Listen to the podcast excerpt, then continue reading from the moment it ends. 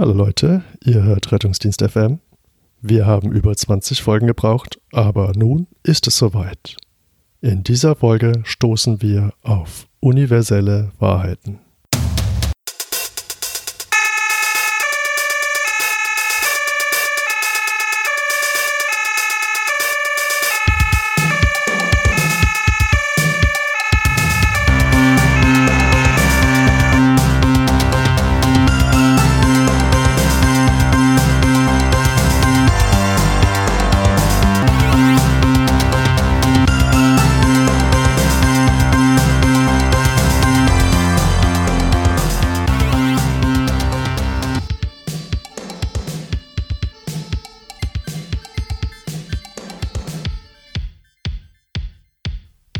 Herzlich willkommen bei Rettungsdienst FM. Heute zu unserem Teil 2 zum Thema hämorrhagischer Schock. Bei mir ist wie immer der Frank Weibacher. Hallo Frank, wie geht's? Hallo Julius, mir geht's gut, so wie die, also ich, als ob ich es geahnt hätte, ich habe es ja gerade gezählt, ich glaube, wir haben jetzt schon äh, über 20 äh, Folgen veröffentlicht und ich glaube, du hast mich schon über 20 Mal gefragt, wie es mir geht am Anfang. Also mir geht's gut, Julius, wie geht's dir? Ja, hier geht es ja darum, dem äh, Hörer eine Struktur zu äh, ähm, ermöglichen, die es ihm ermöglicht, äh, auch äh, so einen Wiedererkennungswert zu haben, ne, dass er sich orientieren kann, ähm, weil ähm, wir doch manchmal dazu neigen, etwas ausufernder ufernder zu diskutieren. Und ich denke, da ähm, tut eine gewisse Orientierung in unserem Wörtermeer nicht äh, schlecht. Das stimmt, ja. Also für die, für die, die es noch nicht bemerkt haben, sie, sie, ihr hört jetzt wieder Rettungsdienst FM, es geht allen gut. Und wir würden heute einsteigen in die Therapie des hämorrhagischen Schocks. Ja, spannend. Therapie des hämorrhagischen Schocks. Jetzt haben wir äh, ganz ausufernd über die Physiologie und Pathophysiologie diskutiert. Ähm, also das, was ich mir jetzt gemerkt habe, äh, ganz klassisch der Schock ist ja eine Minderperfusion von Gewebe mit Sauerstoff. Zumindest ist es das, was im letzten Schritt alle Schockformen miteinander verbindet.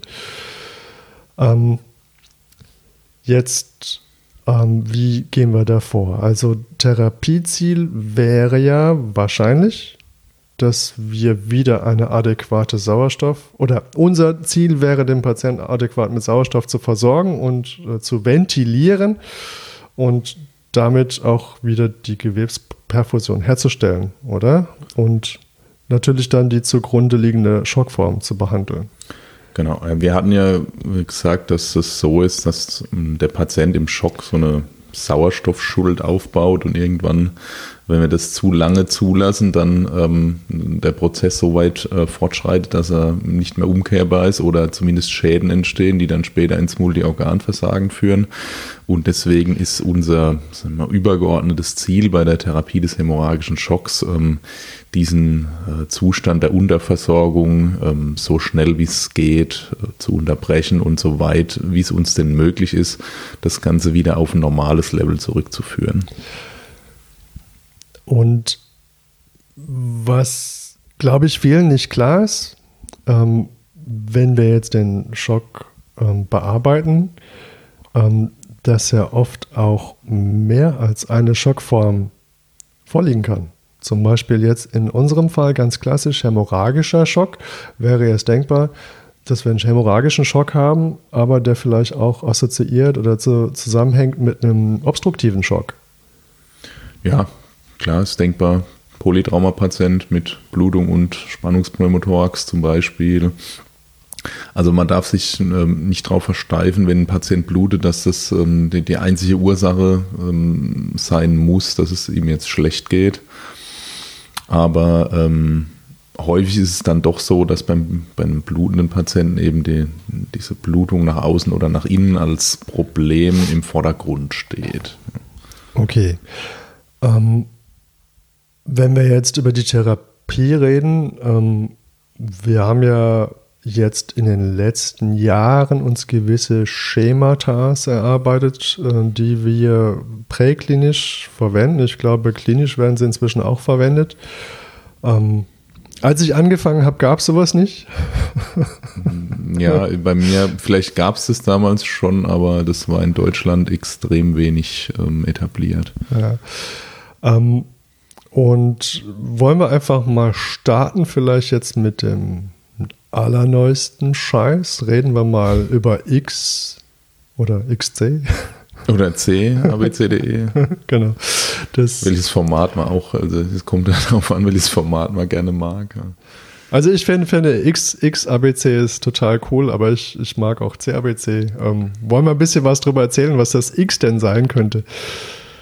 Ja gut, also das, das X in den gängigen Buchstabenformaten ist es ja so, dass äh, ein X oder ein kleines vorangestelltes C für eine katastrophale Blutung steht oder für die Exsanguinierung, das Ausbluten des Patienten. Also sprich, ich äh, habe es mit einem Patienten zu tun, der äh, blutet offensichtlich so massiv, dass diese Blutung unmittelbar lebensbedrohlich ist und so im Vordergrund steht, dass ich die behandeln muss, bevor ich irgendwelche anderen Maßnahmen oder dem Diagnostika ähm, überhaupt in Erwägung ziehe. Ja, jetzt haben wir in der Vorbereitung schon gesagt, wahrscheinlich ist das, das, das X bringt jetzt uns keinen didaktischen Vorteil. Ähm, aber weil es einfach im Deutschen das Wort Exsanguination nicht gibt.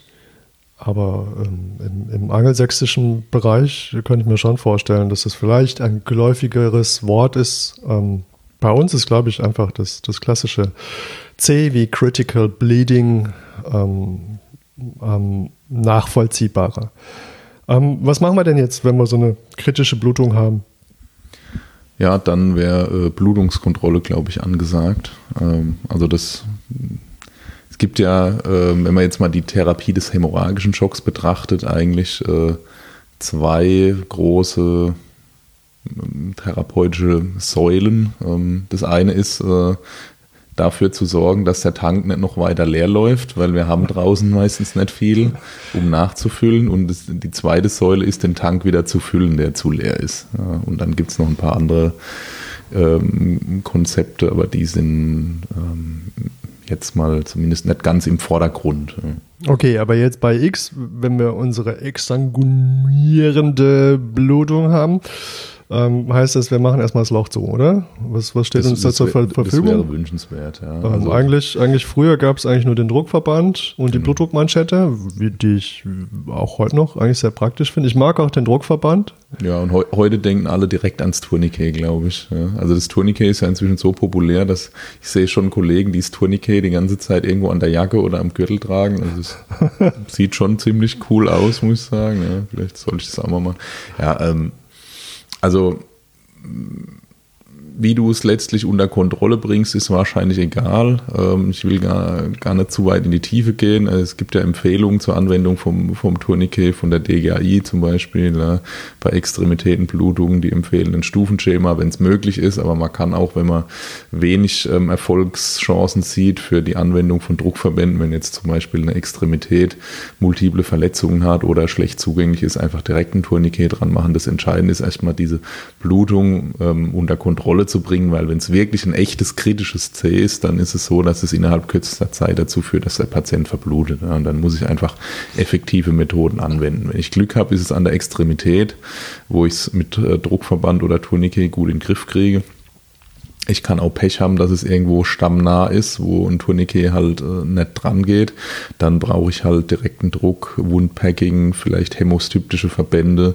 Ähm, also wichtig ist dort einfach aggressiv vorzugehen und diese Blutung äh, zügig in den Griff zu kriegen. Da darf man dann nicht lang fackeln, sondern muss äh, einfach äh, was nehmen, was funktioniert und dann wirklich aggressiv da vorgehen. Also, okay, wir sind immer noch beim Primary Survey. XC Cross Country wäre jetzt unsere exsanguinierende oder die, die Critical Bleeding, das heißt, der Patient blutet aus. Ähm, und wenn wir uns dem Patienten nähern, der hat eine pulsierende oder spritzende Blutung oder wir sehen, irgendwo läuft es unaufhaltsam raus, als erstes Druck drauf geben, abdrehen, zudrehen, ähm, irgendwie verschließen, ähm, bevor wir irgendetwas anderes machen. Richtig? Genau. Optimalerweise würde ja der Rest schon parallel anlaufen. Wir sind ja glücklicherweise meistens nicht allein. Ja. Aber ähm, das ist zumindest die, die erste Priorität. Manchmal fühle ich mich allein. ja. Manchmal kann der oder andere nicht helfen. Ne? Manchmal wird es auch nicht soll's. besser, wenn der Arzt Nein. kommt, aber ich glaube, das geht ja ähnlich. Ja, nee, also ich finde es manchmal auch nicht gut, wenn noch ein Arzt kommt. Okay, nein, äh, wir wollen nicht jammern. Ähm, äh, jetzt haben wir unser, unser schönes äh, XC behandelt. Ähm, Blutung ist gestoppt, zumindest wenn es eine äußere ist.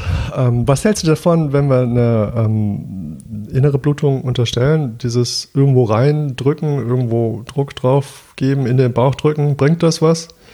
Mm, ganz klares vielleicht, ja. Ähm, ja. Es gibt ja die, die Hypothese, dass ich zum Beispiel von außen die Aorta komprimieren kann, was vielleicht beim Schlanken tatsächlich geht, bei einer Beckenverletzung oder so gibt sogar Devices, die von außen Druck durchs Abdomen auf, auf die Aorta ausüben mm, sollen.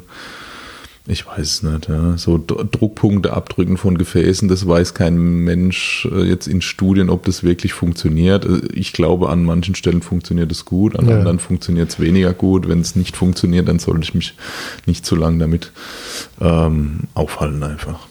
Okay, also ein, ein Beispiel wäre ja vielleicht die Beckenschlinge die man drum wickeln kann. Ähm, andererseits, ja, irgendwie, also sagst du sozusagen, anstatt man, dass man da orientierungslos im Abdomen rumdrückt bei einem dicken Patienten, sollte man vielleicht lieber die Hände nutzen und, und gucken, dass man vorwärts kommt. Ja. Okay. Ja, Beckenschlinge ist wichtig. Ja. Auch da gibt es wenig Daten, dass es wirklich Leben rettet. Aber ähm, viel mehr therapeutische Optionen haben wir draußen fürs schwere Beckentrauma nicht. Deswegen ist die Beckenschlinge was, wo man ähm, früh dran denken sollte, weil die Beckenschlinge natürlich ähm, mir kein Blut zurückgibt, was schon weg ist, sondern höchstens die Blutung, die sowieso schon läuft, ein bisschen reduzieren kann. Das heißt, es macht eigentlich die Beckenschlinge dann Sinn, wenn ich sie so früh wie möglich dran mache. Und dann kommen wir mal zum A. A sind ja, wie sicherlich alle wissen, unsere Atemwege. Was gibt es da zu sagen? Reicht auch, wenn die offen sind, oder? Ja, das würde mir persönlich jetzt schon für den Anfang, finde ich es gut. Ne? Also warum soll der Atemweg zugehen beim hämorrhagischen Schock? Also ich meine, denkbar wäre auf der einen Seite für mich jetzt, dass äh, der Patient einfach neurologisch beeinträchtigt ist, der blutet, wird zunehmend Vigilanz gemindert durch die schlechte Durchblutung seines ähm, Gehirns und dadurch wird sich irgendwann der Atemweg verlegen. Ne? Das wäre dann aus meiner Sicht eine Indikation für die Atemwegsicherung. Also Stufenschema, wie so oft. Ja, erstmal ja. frei machen die Atemwege manuell. Aber ähm, das wird ja häufig draußen ab da nicht mehr besser. Ne? Und das wäre schon ein Patient, der sich aus meiner Sicht dann, wenn man die Skills und das Personal hat, einen Tubus verdient hat. Man muss sich klar machen, dass das Zeit kostet. Man wird vielleicht ein bisschen Narkose brauchen, auch wenn es dem schon schlecht geht. Ähm, und es ist auch aus meiner Sicht eine der wenigen Indikationen, jetzt bei einem Patienten wegen einer hämodynamischen Instabilität eine Narkose einzuleiten. Das ist ja, gibt ja eine Empfehlung, zum Beispiel in der in unserer ähm, Leitlinie für die ähm, präklinische Atemwegssicherung, dass äh, eine Indikation darin besteht, beziehungsweise die Leitlinie für die Narkoseeinleitung, dass der Patient hämodynamisch instabil ist. Also muss man sich jetzt klar machen, dass durch Narkose und Intubieren eigentlich die Hämodynamik selten besser wird. Also in der Regel wird es eher schlechter. Ähm, das ist eigentlich nur eine Maßnahme, die äh, ich ergreifen würde in dem Fall, wenn der Atemweg gefährdet ist oder wenn der Patient schlecht oxygeniert ist. Also wenn wir patente Atemwege haben, die und der Patient vielleicht sogar noch spricht, dann spricht jetzt nicht dafür, sofort da den Patienten mit einem Tubus zu erstechen, sondern. Es spricht eher einiges dagegen, ja, aus meiner Sicht. es ist hart, das als Anästhesist zu sagen, aber Tubus reinstecken ist nicht immer die Lösung. Ja. Das, das hatte ich jetzt so ein bisschen Überwindung gekostet. Ja, es hat wehgetan. Aber was natürlich sein kann, wenn jetzt die Blutung ähm, selber den Atemweg gefährdet. Jetzt ja. zum Beispiel, wenn ein Teil der Blutung darin besteht, dass der Patient eine schwere Mittelgesichtsverletzung ja. hat und es dort aktiv in den Atemweg blutet und der Patient dadurch gefährdet ist, das Blut zu aspirieren, ähm, vielleicht ein bisschen Vigilanz gemindert ist und das Blut nicht mehr selber aus dem Atemweg rauskriegt, dann ähm, sollte man schon zügig den Atemweg definitiv sichern, bevor jetzt der Patient eine massive Aspiration erleidet. Okay, also bei A, wir gucken, ist der Atemweg offen, ähm, bleibt er offen. Ähm, und wenn er erstmal offen ist und eine Weile so bleibt, ähm, dann können wir uns erstmal den anderen Dingen zuwenden. Und dann, wenn wir die anderen Dinge behoben haben, bleibt der Atemweg ja vielleicht auch tendenziell eher offen, richtig? Ja. Okay, bei B, das wäre ja unser Breathing. Jetzt haben wir ja in der Physiologie und Pathophysiologie gelernt, ähm, dass wir ganz viele saure Valenzen haben, Abfallprodukte ähm, und äh, Laktate. Und äh, unser Patient wird wahrscheinlich, wenn er sich jetzt im Schock befindet, ähm, die, die äh, sozusagen äh, versuchen, diese Azidose abzuatmen. Das heißt, wir werden wahrscheinlich eine hohe Atemfrequenz vorfinden, oder? Ja, und die wird sicherlich auch dadurch ähm, bedingt sein, dass der ähm, Patient einfach Stress hat, der Sympathikus aktiviert ist, dadurch die Atemfrequenz hochgeht und natürlich, wie du sagst, der Patient kriegt eine metabolische Azidose und ähm, da ist einer der Hauptkompensationsmechanismen eben die Hyperventilation, um ähm, das Ganze, den pH-Wert einigermaßen auszugleichen. Ne? Wobei natürlich ähm, das nur dann richtig zielführend ist, wenn der Patient auch eine gescheite Perfusion hat. Ne? Wenn, ja. wenn die Perfusion schlecht ist, ist auch die Lunge schlecht durchblutet und dann kriege ich auch mein CO2 nicht raus. Ne? Und in einer unserer vergangenen Folgen haben wir über Sauerstoff gesprochen. Also alle die, die das noch nicht gehört haben, Schimpfe, Schimpfe, hört euch das an. Ähm, aber da haben wir gesagt, also Sauerstoff ist gar nicht immer so gut. Ähm, aber jetzt in diesem Fall, die Amerikaner zum Beispiel schreiben, ähm, dass in diesem Fall doch hochkonzentrierte Sauerstoffgabe angebracht ist, mit einem Ziel über 94 Prozent zu kommen. Was denkst du dazu? Ähm, es ist eine schwierige Frage, weil letztlich wissen tun wir es nicht. Ja. Auf der einen Wie Seite. So oft. Leider, ja. Auf der einen Seite ist der Patient sicherlich ähm, durch Hypoxie gefährdet und ich kann ganz schlecht äh, messen, wie denn die Sauerstoffversorgung jetzt im Gewebe ist.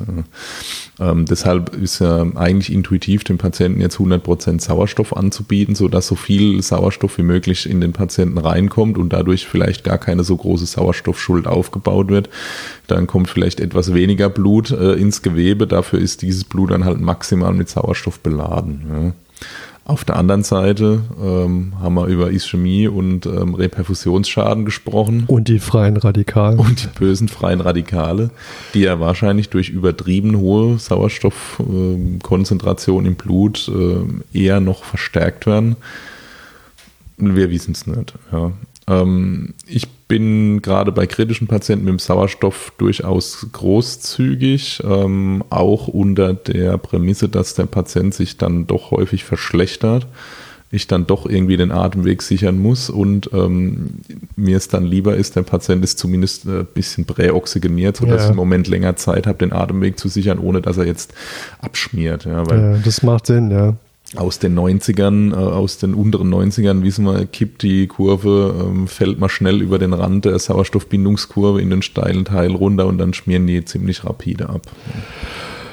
Ja, okay, also können wir uns merken, die Atemfrequenz wird wahrscheinlich erhöht sein und ähm, es tut jetzt hier zumindest beim kritischen Patienten nicht weh, erstmal Sauerstoff mit einem hohen Flow zu geben, auch mit Blick auf eine spätere Intubation vielleicht. Ja, also ich sage mal, im, im Rahmen der Risiko-Nutzen-Abwägung ähm, bin ich persönlich mit dem Sauerstoff großzügiger, aber ähm, es ist nicht bewiesen, dass das gut ist. Also, bis wir es besser wissen, ähm, gib ihm. Voll cool. Okay, ähm, können wir dann gleich zum C? Ja, ne? Ja, gut, beim, beim B, ähm, was noch interessant ist, ähm, wie du sagst, äh, es kann ein kombiniertes Schockgeschehen vorliegen. Und da ist bei B, ähm, ja, gerade beim Traumapatienten oder beim, beim polytraumatisierten Patienten, gerade der Spannungspneumothorax ein großer Killer ähm, und der doch immer mal wieder übersehen wird. Und ähm, den sollte ich bei B, ähm, ich weiß, jetzt kommen die Leute aus dem Kursformat, der Spannungspneumothorax wird erst beim C-Problem relevant. Ja, das ist so, ja. Aber wenn ich ein C-Problem habe und ähm, den Verdacht habe auf einen Spannungspneumothorax, nur den leisesten, dann ist es bei mir persönlich so, dass ich inzwischen sehr großzügig damit bin, den Thorax zu entlasten. Also meinst du, macht es schon bei B Sinn, nicht nur die Atemfrequenz grob auszuzählen, sondern auch mal Stethoskop drauf, drauf zu halten?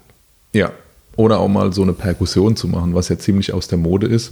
Ich lese immer überall, ähm, eine Perkussion des Thorax ist unter den präklinischen Bedingungen nicht möglich, weil es ist immer zu laut. Ja, das ist äh, Quatsch. Also es ist nicht immer so laut, dass ich, also dann könnte ich auch keinen Patienten auskultieren. Also ich kann auch auf den Thorax mal draufklopfen und es ist doch häufig so, wenn man ein bisschen Erfahrung hat, dass man so einen großen Pneue am Perkussionsgeräusch auf dem Thorax hört. Ja, da, da möchte ich mal kurz eingrätschen und mal, mal wieder mein Leid klagen. Ähm, ich finde, dass ähm, es durchaus möglich wäre, wenn man in der Zusammenarbeit auf dem Rettungswagen etwas ähm, sozusagen etwas mehr mitdenkt. Was, was ich immer wieder bemerke, ähm, irgendwer versucht den Patienten zu auskultieren und ähm, drumherum ist es laut, die Heizung bollert, das Gebläse läuft, man läuft umher oder ähm, jemand versucht Zugang zu legen und plötzlich meinen alle, sie müssten im Auto umherlaufen und, das, das Auto schwankt und wackelt einfach. Ähm, und ich denke, mit der, mit der Perkussion ist es das Gleiche. Ich, ich denke, wenn, wenn die, das Team sieht, ähm, derjenige, der jetzt am Patient ist, möchte den Patienten palpieren oder perkussieren oder auskultieren, dann kann man ja auch mal die zehn Sekunden innehalten und versuchen leise zu sein. Ja, genauso mit dem Auskultieren ja. macht es vielleicht mal Sinn, mal ganz kurz den QRS-Ton auszuschalten. Kurz, das sollte natürlich immer an sein, aber vielleicht zum Auskultieren aus. Oder vielleicht auch mal für eine Sek die zehn Sekunden mal die Heizung runterzudrehen. Einfach nur, damit das Gebläse nicht alles verschluckt an Geräusch und wenn das erledigt ist, sollte man selbstverständlich dann die Heizung wieder auf Max drehen, dass der Patient nicht auskühlt, aber nur so dazu. Ja, das stimmt. Und das ist was, was ich persönlich auch regelmäßig beobachte und das, was mich auch regelmäßig nervt.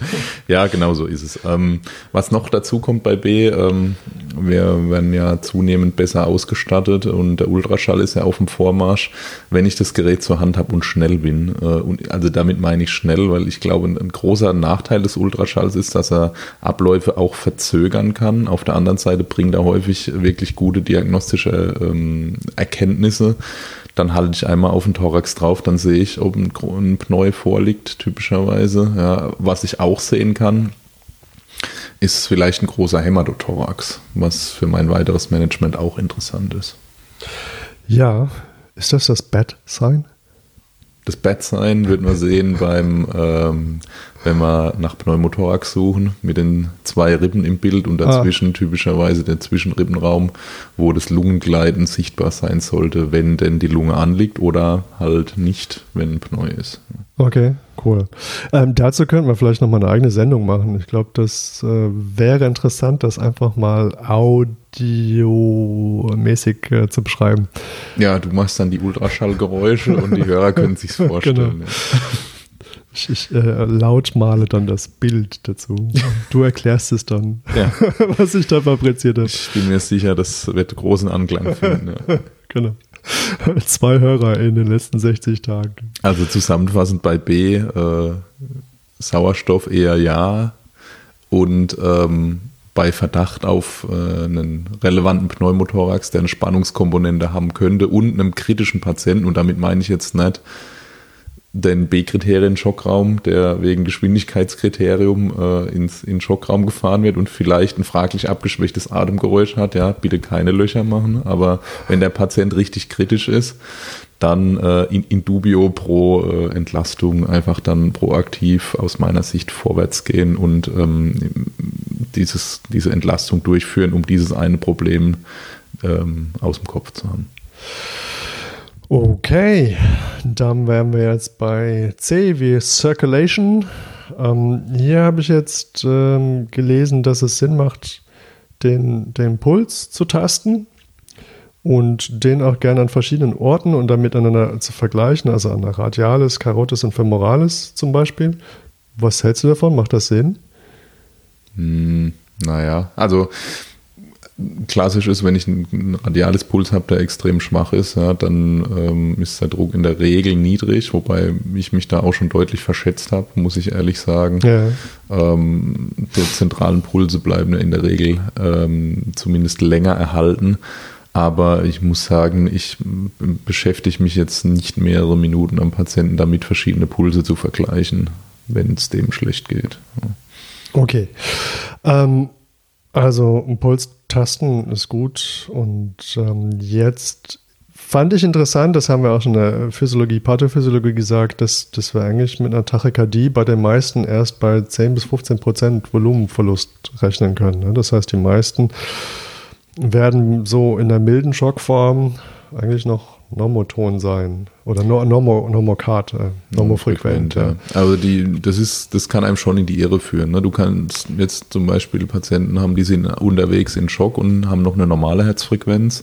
Oder die nehmen vielleicht einen Beta-Blocker und der Schock ist schon manifest und haben trotzdem noch eine normale Herzfrequenz, weil sie einfach nie, nicht schneller können. Ne?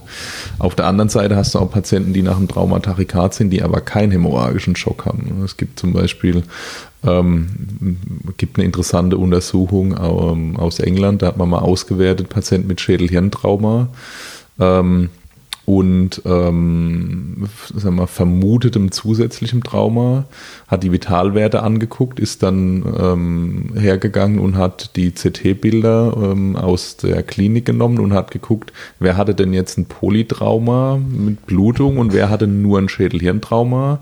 Und war das so, dass immer nur die mit Blutung Tachykard waren und es war ähm, interessanterweise nicht so. Also die hatten einen großen Anteil an Patienten, die hatten ein isoliertes Schädelhirntrauma und waren trotzdem hypoton und Tachykard. Also das scheint auch so zu sein, dass einfach zum Beispiel durch ein isoliertes Schädelhirntrauma so eine Kreislaufdysregulation entstehen kann, die mir vielleicht klinisch vortäuscht, ähm, dass der Patient auch gleichzeitig noch irgendwo hinblutet.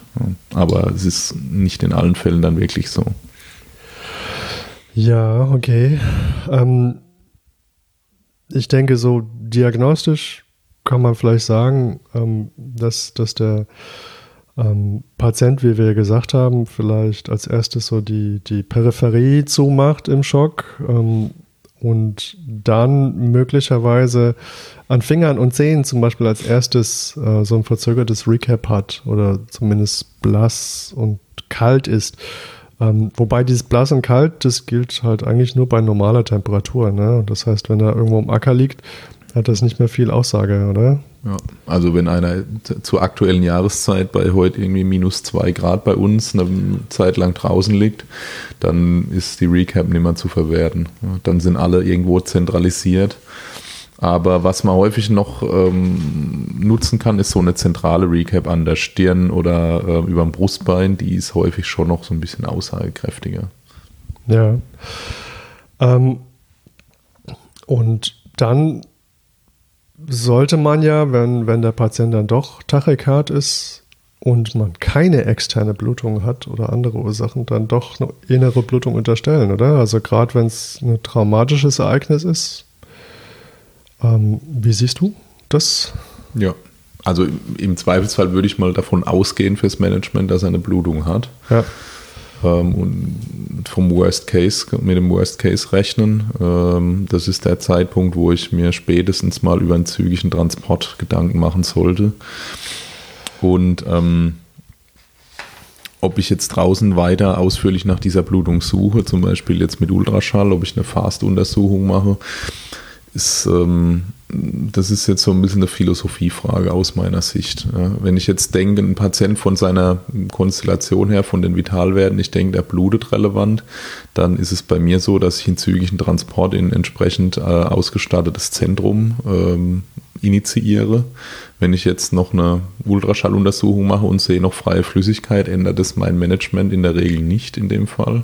Ja, ja. Dann mache ich trotzdem immer noch einen zügigen Transport. Ähm, wenn ich nichts sehe, dann ähm, ist es so, dass die Sensitivität von der Ultraschalluntersuchung sehr äh, anwenderabhängig ist. Aber in den meisten Studien so ist, dass äh, die, der Ultraschall jetzt kein sichere, keine sichere Methode ist, um äh, eine abdominelle Blutung auszuschließen. Das heißt, wenn ich nichts sehe, dann kann ich damit immer noch falsch liegen. Das heißt, der Patient wird trotzdem zügig ins Zentrum transportiert, bei mir jetzt persönlich. Ja. Also ähm, der, der Ultraschall vom Abdomen, um eine okkulte Blutung zu suchen, bringt mich jetzt häufig in, also das, ich mache das manchmal, auch mal um abzuschätzen, ist jetzt der ganze Bauch schon voll Blut oder wenn ich nichts sehe, dann ist es wahrscheinlich zumindest keine Riesenblutung. Ja. Aber ähm, dass es jetzt mein Vorgehen eklatant verändert, das ist selten. Das, das ist ja so ähnlich wie beim, beim Patienten mit diffusem Brustschmerz, wo man sich dann äh, äh dazu hinquält, einen Zwölfkanal zu schreiben und da sieht man dann auch nichts. Da kann ja. er dann trotzdem ACS haben. Ne? So ist es, ja. ja. Das ist ähnlich. Ja. okay. Ähm, wie, wie ist es jetzt? Ähm, ist jetzt der richtige Zeitpunkt für unseren Schockindex? Ja, ähm, ja und nein. Also im, in der Erstuntersuchung ist es bei mir so, dass der Blutdruck für mich persönlich eine relativ nachgeordnete Rolle hat. Weil dafür muss ich erstmal noch die Manschette rausgraben, irgendjemand muss den Blutdruck messen, mhm. damit ist wieder einer beschäftigt.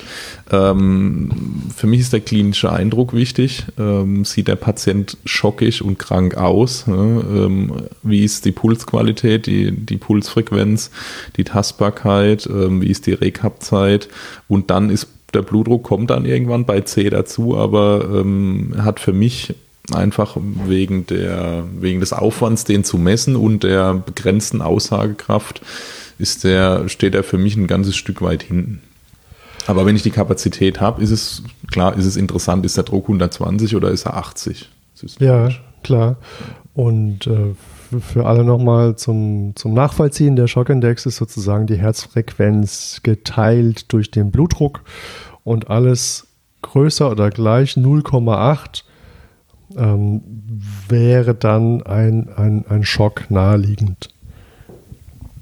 Ja, also ähm, unspezifisch der Parameter. Ich, aber, ich, ähm, ja. griffig halt und einfach ja, zu messen. Genau. Das kann man schon machen. Also die, die, die Quintessenz, die, die Kernaussage ist, wenn die Frequenz immer weiter hochgeht und der Druck immer weiter runter, ist es schlecht und könnte möglicherweise ein Schock sein, der immer, immer weiter fortschreitet. Genau, eigentlich kann man ja sagen, ähm, so, sobald der Blutdruck äh, kleiner ist als die Herzfrequenz, ähm, haben wir einen Schock. Ja, oder liegt ein Schock nahe? So, so ja. ist, also die, ist ja keine definitive Aussage, sondern das sind ja alles so Anhaltswerte, die man dann miteinander summiert. Ne, vielleicht das verzögerte Re Recap noch und die erhöhte Atemfrequenz und das äh, zugrunde liegende Unfallkinetik beispielsweise. Ähm, also es ist ja, wie so oft in der Medizin, es ist ja bei uns ganz selten so, dass jetzt ein Parameter uns sofort sagt, was ist das Problem. Ja. Selbst wenn wir jetzt ST-Hebungen haben, ist es ja manchmal so, dass der Patient dann doch keinen Herzinfarkt hat, sondern eine Aortendissektion äh, mit, mit Coronarbeteiligung oder sonst was. Ja. Oder Beim, eine Myokarditis. Ja, oder was auch immer, genau. Also es ist doch immer letztlich das Gleiche, das Gesamtbild zählt. Ich ja. brauche ein bisschen Erfahrung, ich muss den Patienten einschätzen, ich äh, ähm, baue mir aus, dem, aus den Befunden, die ich erheben kann, so ein Puzzle zusammen und ähm, dann muss ich da, da irgendwie eine, zumindest so eine grobe Verdachtsdiagnose oder eine Arbeitshypothese daraus herstellen und danach muss ich dann behandeln und dann sehen, was passiert und dann zeigt sich, dass das entweder richtig oder falsch war im Verlauf. Ja, es ist eigentlich ja fast immer so in der Notfallmedizin. Was hältst du davon, ähm, für den hämorrhagischen Schock auch den, den Q-Sofa zu Rate zu ziehen, der eigentlich explizit für Sepsis gedacht ist, aber ähm, ja, ich finde, alles, was wir, wir, wir, wir können ja alles messen sozusagen und ich, ich finde, es ist, es, es wirkt für mich naheliegend, das auch als als, als Tool heranzuziehen. Jetzt bist du ja ganz schön progressiv hier. Ja. Wo man gleich mal eine Studie aufsetzt. Ja, ähm, also, also Q-Sofa, der, der, der ja, genau. Ja, wenn ich es kurz erkläre, ist, ist, ist sozusagen, da gibt es ähm, mehrere, also Punkte zu vergeben, immer ein Punkt. Das erste ist der mentale Status herabgesetzt, das zweite ist ähm, haben wir einen Blutdruck kleiner 100 und haben eine Atemfrequenz größer 22 und ähm, dafür gibt es jeweils einen Punkt und größer oder gleich 2 wäre dann die Sepsis und jetzt wäre meine Überlegung, wäre es dann größer 2 nicht auch Vermutung Schock?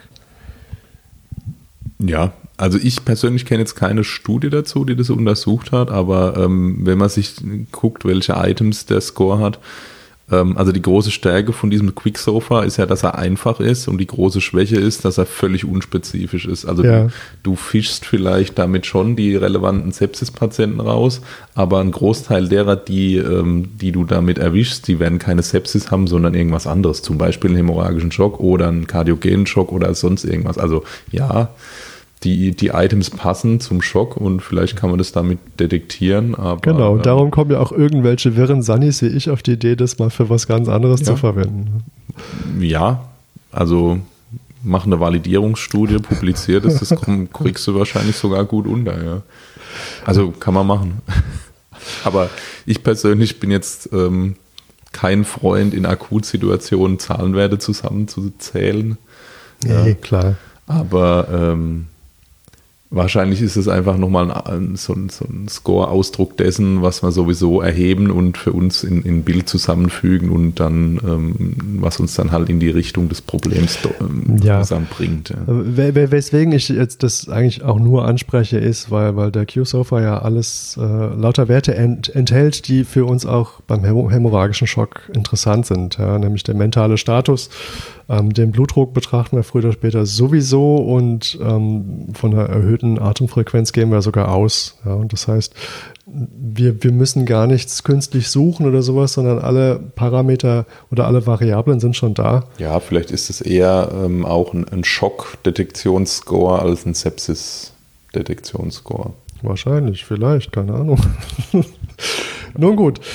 Ähm, ja, Jetzt ähm, sind wir ja bei C und äh, jetzt habe ich gelernt, wenn wir eine, keine, also wenn wir keine externe Blutung haben und ähm, beziehungsweise ähm, von der inneren Blutung ausgehen und ähm, dann sollten wir äh, nicht groß rummachen, sondern einladen, fortfahren und die Flüssigkeitstherapie zum Beispiel unterwegs machen. Und bei der Flüssigkeitstherapie, ich denke, da müssen wir noch mal ein bisschen ins Detail gehen. Ähm, was ich mir jetzt rausgeschrieben habe, ist, ähm, dass wir so ein Ziel anstreben, nämlich von ähm, 60 bis 65 mm Hg mittlerer arterieller Druck, den uns ja unser Korpuls ausspuckt, damit mhm. wir endlich mal diesen blöden Wert auch verwenden können.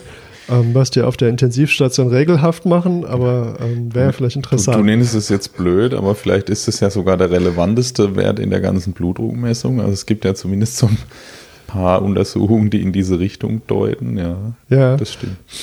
Ja, ich, ich, ich, ich finde es auch, ähm, muss sagen, viel, viel griffiger. Ich meine, 80 systolisch wäre ja der andere Standardwert, glaube ich. Ne? Und äh, 90 systolisch bei SHT. Aber ich finde jetzt, ähm, wenn man in der Literatur schaut, ist ja 60 bis 65 Millimeter Quecksilbersäule ähm, der Minimumdruck, äh, der mittlere arterielle Druck, der benötigt wird, um Gewebe zu perfundieren. Und dann sollte das ja vielleicht auch der Zieldruck sein bei der Flüssigkeitstherapie.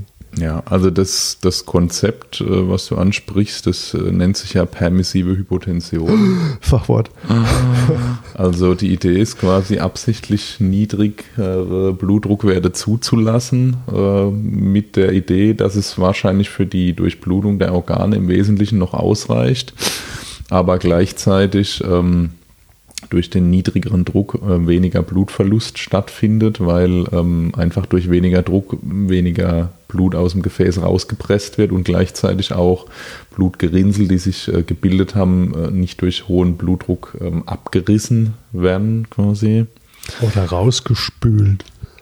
Genau, also das, das widerspricht ja äh, letztlich genau der, der therapeutischen Strategie, wie wir das früher gemacht haben. Ja. Äh, 80 Zugänge gefühlt und dann literweise äh, Kristalloide und Kolloide, bis es äh, klar aus allen Löchern kam.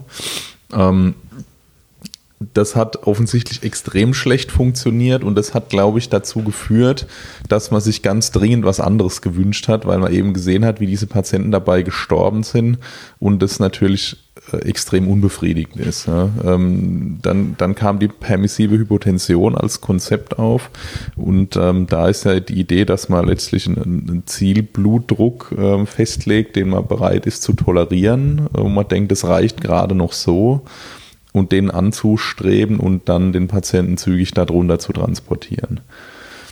Wo dieser Druck aber liegt, ähm, das wissen wir leider nicht. Ja. Das sind dann wieder so angenommene Werte. Ja, das ist mal 80, ist mal 90 systolisch, dann ist der Mitteldruck mal relevant. Also in der, in der Intensivtherapie sind wir ja zum Beispiel bei der Sepsis beim Mitteldruck von 65, den man nicht dauerhaft unterschreiten wollen. Ähm, da gibt's aber in der ähm, permissiven Hypotension durchaus auch das Konzept, das bis auf 50 bis 60 mal abfallen zu lassen, unter der Idee, dass es ja nur eine kurze Phase ist und dass der Körper toleriert. Ähm, es gibt mit hoher Wahrscheinlichkeit Patienten, die das nicht gut aushalten. Das werden nach dem, was wir bisher wissen, die mit Schädelhirntrauma sein. Ja. Weil dort die Autoregulation beim gestörten, also beim beschädigten Gehirn gestört ist und dadurch ähm, ich einen Druck brauche, der ausreichend ist, das Gehirn zu perfundieren, weil ich sonst einen Hirnschaden kriege. Ähm, das sind aber vielleicht auch Hypertoniker, äh, alte Menschen, wo es Hinweise gibt, dass die Strategie für die vielleicht gar nicht so gut geeignet ist. Aber ähm, ja, unterm Strich, äh, was bleibt mir übrig? Ja? Wenn ich jetzt im sagen normalen Rettungsdienst bin, dann habe ich ja in der Regel Kristalloide und vielleicht künstliche Kolloide zur Verfügung, um den Druck zu halten oder vielleicht noch Medikamente, sprich Katecholamine, Vasopressoren oder ähnliches. Ja? Jetzt kann ich entweder viel Wasser geben, wo ich weiß, das ist schlecht, ähm, oder ich gebe weniger Wasser mit einem äh, niedrigeren Zielwert, wo ich weiß, das ist vielleicht schlecht. Also ich muss mich irgendwo entscheiden. Ja. Wahrscheinlich ist schon äh, die permissive Hypotension im Moment der Weg, wo man, den man am ehesten einschlägt, aber man muss es eben mit Maß und Ziel machen. Man muss wissen, dass äh, das ähm, sicherlich nicht optimal für den Körper ist, sondern nur halt der, der im Moment wohl bestmögliche Kompromiss. Und die Werte, die ich anstreben muss, sind letztlich unklar. Ja. Also es gibt ja eine, eine europäische ähm, äh, Leitlinie tatsächlich für das Management von schweren Blutungen und Koagulopathie. Die ist inzwischen schon in der fünften Version veröffentlicht ähm, und ähm, da ist es so, die sagen systolischer Zieldruck 80 bis 90 oder Mitteldruckziel 50 bis ähm, 60. Wenn kein Schädelhirntrauma vorliegt, äh, dann soll der Mitteldruck, also wohlgemerkt der Mitteldruck auf 80 mm Hg, also deutlich höher. Oh ja.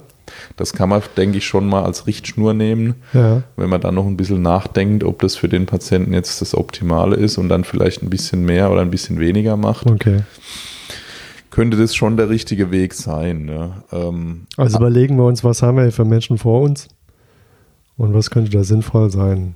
Genau. Also auch das ist ja aus meiner Sicht zunehmend so eine universelle Wahrheit. Also heute ist, heute ist die Folge der universellen Wahrheit in der Notfallmedizin. Ja. ja. Äh, nach, nachdem äh, wir schon festgestellt haben, die Diagnose ist nicht einfach, sondern meistens ein Puzzle und der Einzelwert führt meistens nicht zum Ziel, ist die nächste äh, universelle Wahrheit. Ähm, One Size Fits All Approach funktioniert ganz, ja. ganz selten. Ja. Also ich muss meistens ein bisschen individualisieren und mit gesundem Menschenverstand und Fachwissen da vorgehen. Ähm, die praktische Umsetzung ist wieder was anderes. Ja. Also wir sehen ja Patienten mit Schockzuständen auch in der Klinik, wo äh, eine arterielle Blutdruckmessung drin ist. Was, was ich zum Beispiel, ähm, gut, die arterielle Blutdruckmessung, die steht uns in den meisten Bereichen nicht zur Verfügung, zumindest präklinisch. Habe ich schon erwähnt, dass die Präklinik mehr arterielle Druckmessung braucht. Ja, ja da ich ja äh, dann, dann wäre das jetzt eh, auch eh, eh ständig aus Versehen äh, Arterien punktiere, wäre das gar nicht. Ja, dann, dann Druckabnehmer anschließen, genau. ne? nicht rausziehen. Ähm, aber was, was ich spannend finde, ähm, die Amis zum Beispiel, die schreiben in der Literatur, man soll die Flüssigkeitstherapie natürlich am mittleren arteriellen Druck äh, festmachen, aber äh, die schreiben noch was Interessantes und zwar Flüssigkeitstherapie titriert entsprechend der Vigilanz des Patienten.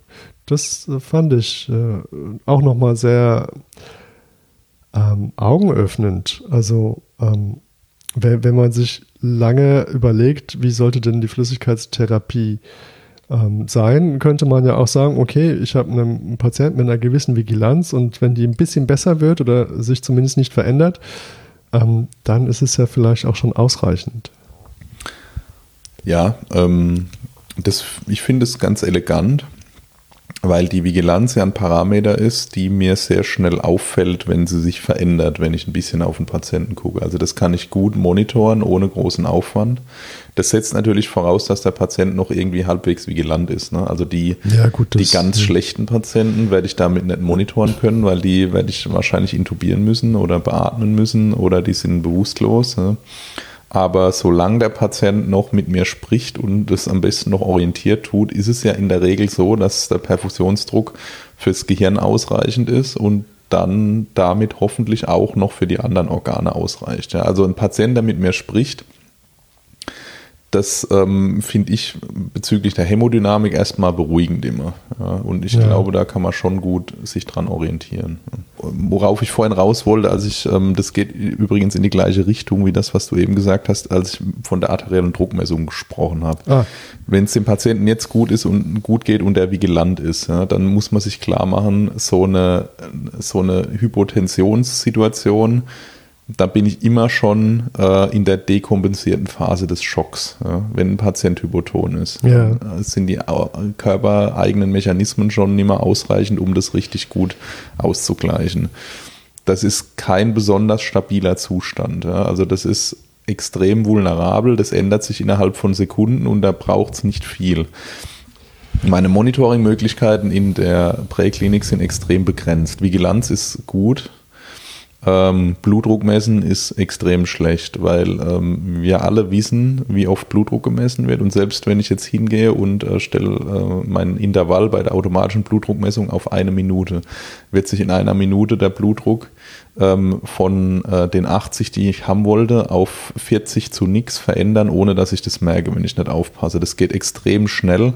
Und die Idee, dass ich den Blutdruck schön auf 80 eingestellt kriege, ähm, ist aus meiner Sicht relativ utopisch bei den meisten Patienten. Das muss ich wissen. Ich werde mal drüber rausschießen äh, nach oben oder nach unten und dann muss ich mir halt überlegen, was gefährlicher ist.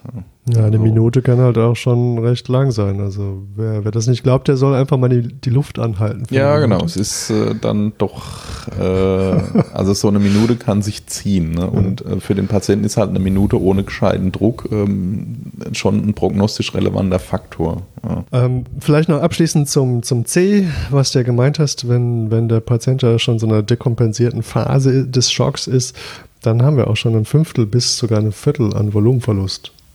Ja, ja. das ist ganz ordentlich. Ne? Und das ist nicht wenig. Ja. Okay, ähm, dann wären wir bei D wie Disability. Ähm, in Deutschland kennt man das klassisch, klassisch als Neurologie. Heute eine Neurologie, ja, nein. Ähm, ja, da wäre jetzt die, die Vigilanzminderung und wenn wir eine Vigilanzminderung haben, und ein Trauma, dann ähm, wäre das ja schon ein, ein Hinweis auf irgendein ein Perfusionsdefizit, richtig? Ja, also das das kann sein, es muss aber nicht sein.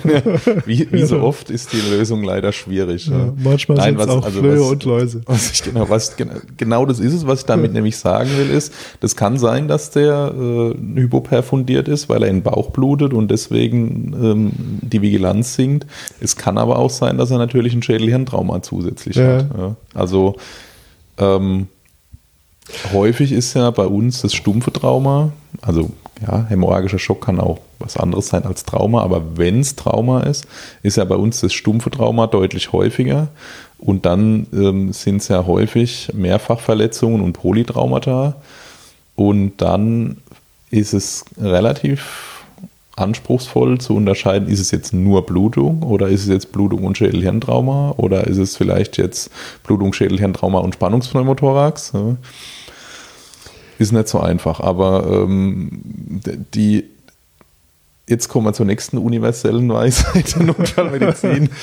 ähm, lösbare Probleme zügig lösen und dann äh, schauen, dass man äh, vom Acker kommt. Ja. Also das ist e egal, was es ist, ob es jetzt die, die schwere Blutung allein ist oder ähm, noch zusätzliche Probleme da sind. Das, was ich denke, was dem Patienten einen Benefit bringt, wenn ich das vor Ort besser mache und wo ich denke, dass ich das vor Ort auch besser hinkriege, als es im Moment ist, da ist meine Meinung, da soll ich ein bisschen Zeit investieren und es besser machen und dann aber ohne weiteres Rumgespiele so schnell wie möglich in Richtung definitive Versorgung. Also wäre sozusagen, ähm, um bei der Flüssigkeitstherapie zu bleiben, die richtige Flüssigkeit hier Diesel. Oder Kerosin. Oder Kerosin, sehr gut. Ähm, ja, ähm, wie, wie beurteilst du die Vigilanz? Ja, ähm, ich bin jetzt kein Fan davon, jetzt den GCS-Score äh, numerisch zu erheben bei so einem Patienten, weil ich glaube, das ist völliger Quatsch und in der Stresssituation verzählt man sich tausendmal. Vielleicht liegt es auch nur an meinem, äh, meinen schlechten Kopfrechen-Skills, keine Ahnung. Ja. Ähm, letztlich ist es einfach die. Also ich muss äh, gestehen, ja, also ich krieg den GCS immer hin, wenn ich Praktikanten ärgern will, aber wenn es drauf ankommt.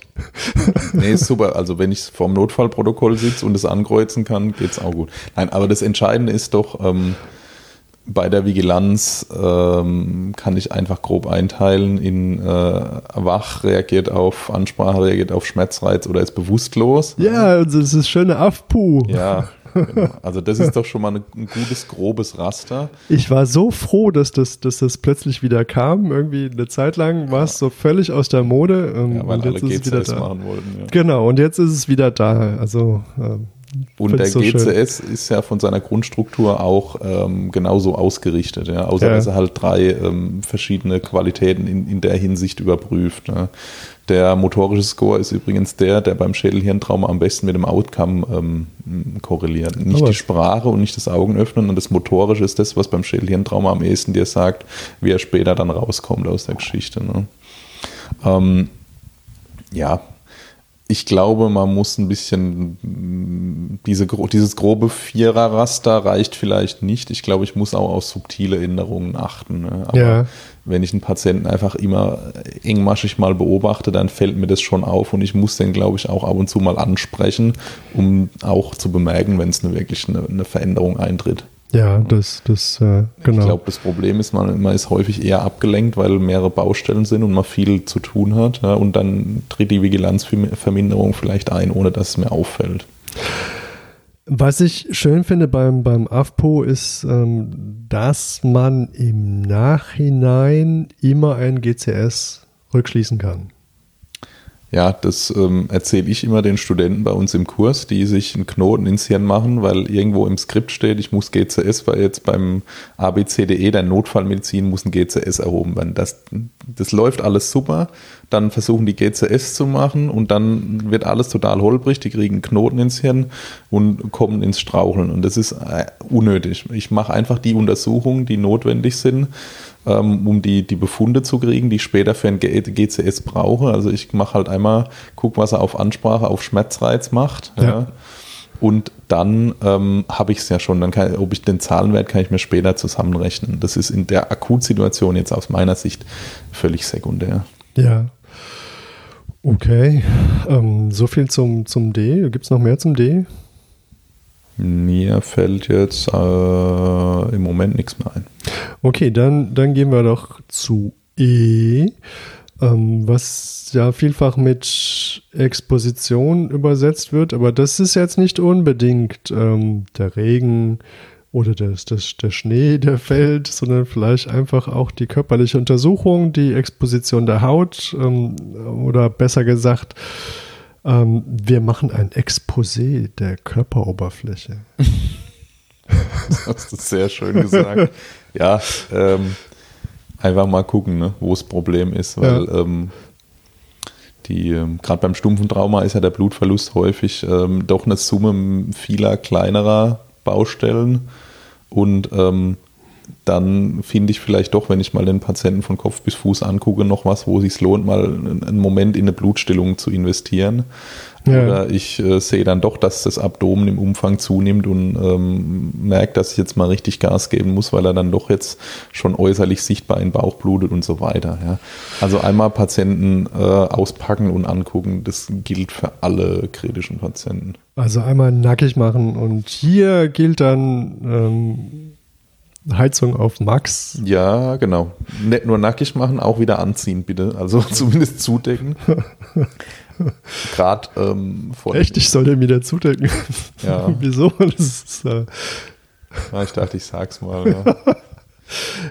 Man, man, muss auch bedenken, dass es maximal erniedrigend ist, äh, wenn man nackig in so einem Rettungswagen liegt. Also ähm, wäre es schon nett, die Leute wieder ja, zuzudecken. Das ge gehört, glaube ich, äh, der Anstand gebietet und auch äh, die Traumaversorgung und die Physiologie gebietet, weil ähm, gerade vom Hintergrund der Hämorrhagie, ne, wir haben ja äh, im, im ähm, Einfangs-Podcast gesagt, die, ähm, die, es gibt so eine Triade aus äh, Hypothermie, Koagulopathie und Azidose, die sich immer mehr verstärkt. Und die Hypothermie, die werde ich wahrscheinlich nicht ganz vermeiden können, aber zumindest abmildern. Und deswegen muss dieser Patient so gut wie es geht warm gehalten werden. Ja, und, und wenn er anfängt zu zittern oder mit den Zähnen zu klappern, dann könnt ihr euch sicher sein, der verbraucht echt viel Sauerstoff. Ja, genau. So ist es. Also ähm, Heizung auf Max. Auch hier möchte ich nochmal sagen, ähm, man kann den Rettungswagen effektiv vorheizen. Das mhm. geht. Also die meisten haben eine Standheizung und manche sogar eine Motorweiterlaufschaltung. Und bei einem Patienten, wo ich ein Drama vermute, es, es, tut mir jetzt leid für alle Rettungsdienstleiter, aber da ist mir das Bums egal. Da lasse ich den Schlüssel stecken, wenn ich keine Motorweiterlaufschaltung habe. Lass den Motor laufen. Hinten gucke ich, ob die Heizung wirklich auf Max läuft. Ähm, weil der Klassiker ist, man lässt den Motor laufen und die Heizung steht hinten auf 16 Grad. Das bringt uns nicht weiter. Ich drehe die Heizung wirklich auf, auf, bei uns sind es, glaube ich, 40 Grad, was das Maximum ist. Das ist egal, das erreicht er nie. Ähm, und da mache ich alle Türen zu. Und beim Einladen, das ist eigentlich der kritische Moment, ähm, habe ich, glaube ich, auch schon bei Teil 1 gesagt. Ähm, wir laden ein und plötzlich kommt der blöde NEF-Fahrer, nicht falsch verstehen, ich war auch NEF, aber ähm, der reißt dann die Schiebetür auf. Oder der Notarzt oder der Praktikant oder wer auch immer es ist, der Kollege oder man selbst. Und dann ist die ganze warme Luft weg. Also hier kann man ähm, ein, einen kurzen Augenblick nutzen, um das Auto warm zu halten, um entweder die Heckklappen aufzumachen oder die Schiebetür, aber nie beides. Und dann bleibt der Wagen warm. Ja, und das sind ja das sind ja häufig die Kleinigkeiten, die im Stress passieren, ne? aber dann wird, wird halt doch beim Verkehrsunfall ähm, die Trage geholt aus dem Auto und man, man lässt im Stress halt einfach hinten den, das Auto offen stehen. Ja? Und dann das ist das Allerbeste. die ganze Heizung halt einfach unnötig. Ja? Wir, wir, können natürlich wir so lange am Einsatzort verbleiben, bis wir die komplette genau. Atmosphäre geheizt haben. Ja, und die globale Erwärmung ein bisschen unterstützen, ja. aber ich glaube, das könnte möglicherweise dem äh, zügigen Transportkonzept genau. widersprechen. Genau. In, in, in dem Zeitraum sind dann wahrscheinlich schon 20 Millionen Menschen gestorben. Nein, okay, jetzt wird es ein bisschen wirr. Ähm, also Exposition. Ähm, was man ja auch bedenken muss, ähm, möglicherweise haben wir ja schon einen Patienten in einem fortgeschrittenen Stadium des Schocks und dann haben wir vielleicht auch eine Blutungsquelle, die vielleicht einfach sickert und wir bemerken es gar nicht, weil sie vielleicht von Kleidung verdeckt ist und gerade dunkle Kleidung saugt ja auch gut. Und das heißt, der, der blutet einfach die ganze Zeit weiter, ohne dass wir das sehen, weil er vielleicht mit dem Blutdruck auch schon kacke ist. Und ähm, also diese gerade so venöse Sickerblutungen und sowas, ähm, das ist schon heimtückisch. Also mir ist es selber schon passiert, ähm, bei einem Patienten beispielsweise, der im Schockraum war, ähm, der ähm, war intubiert beatmet, der konnte nichts sagen zu dem Ganzen. Ja, der hatte einen Verkehrsunfall und das sah jetzt erstmal blutungstechnisch gar nicht so dramatisch aus. Ähm, dann sind wir mit dem ins CT, der lag in der Vakuummatratze drin, ähm, haben schön die Bilder gemacht, alle waren ganz entspannt, der Patient war stabil, wurde dann ein bisschen Tarikat, wo man sich schon gewundert hat. Ja, ähm, gut, kann das Kontrastmittel sein. Ja, ähm, als wir wieder rein sind, ähm, fiel dann beim Umlagern auf, ähm, dass äh, in der Vakuummatratze das Blut mehrere Zentimeter hoch äh, stand im Kopfbereich und der hatte einfach eine, eine Wunde am Hinterkopf, die halt ordentlich geblutet hat. Wir kennen das, ne? diese Kopfschwarte blutet einfach. Ja. Uns hat keiner gesehen ne? und der wäre beinahe ausgeblutet da dran. Ja, also Haare saugen auch viel Blut. Ja, und das wurde einfach in, im, im, im Schockraum beim Survey übersehen. Vielleicht hat es zu dem Zeitpunkt auch gar nicht so geblutet, ne? aber das hat dann einfach, lief kontinuierlich vor sich hin und wurde dann relevant. Ne? Ja, interessant. Ähm, also, ähm, das ist ja jetzt eher der ungewöhnliche Fall, aber auch das sollte man im Hinterkopf behalten. Viel häufiger ist es ja, dass man einen, einen eigentlich auf den ersten Blick unauffälligen Patienten hat, ähm, der aber dann kreislaufmäßig irgendwie schlecht ist. Und ähm, man entkleidet ihn und sieht dann die schrecklichsten Prellmarken, die er sich zugezogen hat. Und ähm, ja, dann weiß man schon, wie der Hase läuft. Aber die man vielleicht nicht gesehen hätte, wenn man ihn nicht entkleidet hat. Ja. Okay, ähm, jetzt wären wir eigentlich bei der Flüssigkeitstherapie, oder? Ja, so ist es. Ich glaube, du hast noch ein Fallbeispiel mitgebracht für uns. Ja, ähm, also ich habe einen, kurzen Fall äh, noch dabei, der ähm, mich bewogen hat, quasi dich, dich zu drängen, dass wir uns heute mal äh, gerade bei der Therapie hauptsächlich fokussieren auf das Auffüllen des Tanks und was man dabei ähm, Gutes tun kann, was wichtig ist und wo vielleicht in Zukunft auch die Entwicklung hingeht ähm, weil ich glaube, ganz viel zur Blutungskontrolle, zur Tourniquets, zur Beckenschlinge, zur Hämostyptika ist schon extrem viel gesagt worden. Ähm, das ist wichtig. Aber ich glaube auch im Bereich der Flüssigkeitstherapie, wo es ja über viele Jahre gar nichts getan hat in der Präklinik, wird jetzt demnächst einiges passieren. Ne? Also ähm, für viele, die sich jetzt an dieser Stelle fragen, hey, was ist denn mit äh, Thoraxtrauma oder Beckentrauma oder Bauchtrauma, da wollen wir noch mehr drüber hören. Ähm, da werden wir mit Sicherheit noch mal eine eigene Sendung drüber machen. Das haben wir jetzt einfach mal so ein bisschen abgewatscht. Ähm, äh, aber das ist einfach so viel Information, dass, dass wir denken, dass das nochmal lohnt, eine eigene Sendung zu machen. Ähm, darum einfach nur den hämorrhagischen Schock so in, in knapper Form, wenn man das so sagen darf. Und äh, jetzt zu unserem Fallbeispiel. Ja, du warst mit deinem, äh, oder nicht mit deinem, du warst mit dem Medical Intervention Car unterwegs, was wir hier im Rhein-Neckar-Kreis ja so eine, eine Neuheit ist. Eigentlich ein Experiment, kann man sagen, der Universität Heidelberg. Ja, genau. Also es ist hm, für die, die die Folge dazu noch nicht gehört haben. Ähm, Schande bei euch. Genau. Nein. Also letztlich ähm, geht es darum, dass äh, das Konzept folgt eben diesem Gedanken, dass äh, gewisse kritische Interventionen dem Patienten an der Unfallstelle was bringen ähm, und dass ähm, der Patient davon profitiert, Dinge, die eigentlich nur in der Klinik angeboten werden können, ähm, dass die schon ähm, an, der Not, an der Einsatzstelle oder zumindest rendezvousmäßig auf dem Weg in die Klinik schon früher zur Verfügung gestellt ja. wird. Ja. Also Früher haben wir ja äh, Stay and Play gemacht, das hat sich nicht durchgesetzt, völlig zu Recht, weil wir einen Haufen Zeug gemacht haben, äh, damit es gemacht war, was aber nie einen Vorteil für den Patienten erzeugt hat.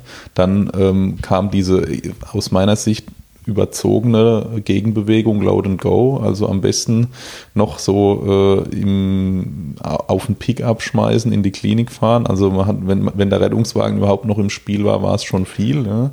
Also quasi unversorgt den Patienten zu transportieren, mit dem Fokus komplett nur auf der Zeit.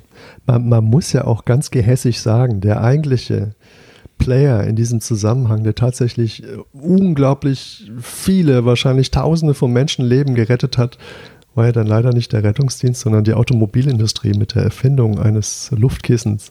Ja, ja, klar, natürlich. ähm, das war so, ja. Ähm, aber ähm, dann, dann, irgendwann hat man festgestellt, es bringt nichts, Patienten gar nicht zu versorgen. Dann hat man irgendwie äh, Load, Go and Treat oder wie, wie auch immer man es nennen will, gemacht. Also zügig reinschmeißen und dann unterwegs ein bisschen was machen. Und, und auch diese Grabenkämpfe zwischen Notarztsystem und Paramedic-System. Ja, also. Ja, ich meine, das war natürlich ähm, Wasser auf die Mühlen derjenigen, die gesagt haben, wir brauchen keinen Notarzt mehr, weil der Notarzt macht tausend Sachen, von denen bringt gar nichts irgendwas. Ja, kostet einen Haufen Zeit, Patient stirbt draußen während der Therapie. Hat häufig gestimmt, aber ähm, es ähm, ist aus meiner Sicht zumindest so, dass draußen äh, durchaus einige Maßnahmen dem Patienten einen Benefit bringen und die sollte man ihm auch ganz dringend dort anbieten, um seine, ähm, um ihn dort so weit zu optimieren, wie es geht, aber keine unnötige Zeit zu verlieren jetzt.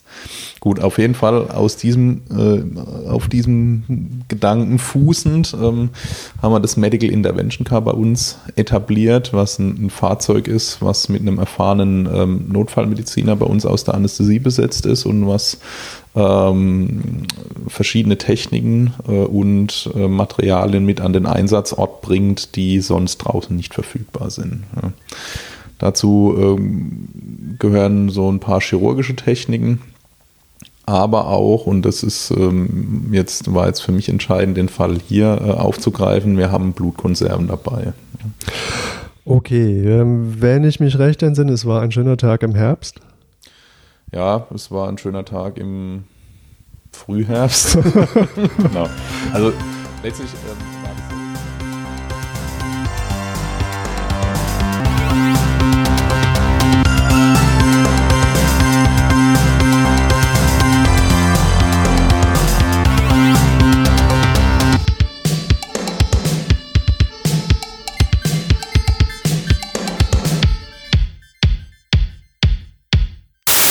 jetzt kommen wir zur nächsten universellen Weisheit der Notfallmedizin. ähm, lösbare Probleme zügig lösen und dann äh, schauen, dass man äh, vom Acker kommt.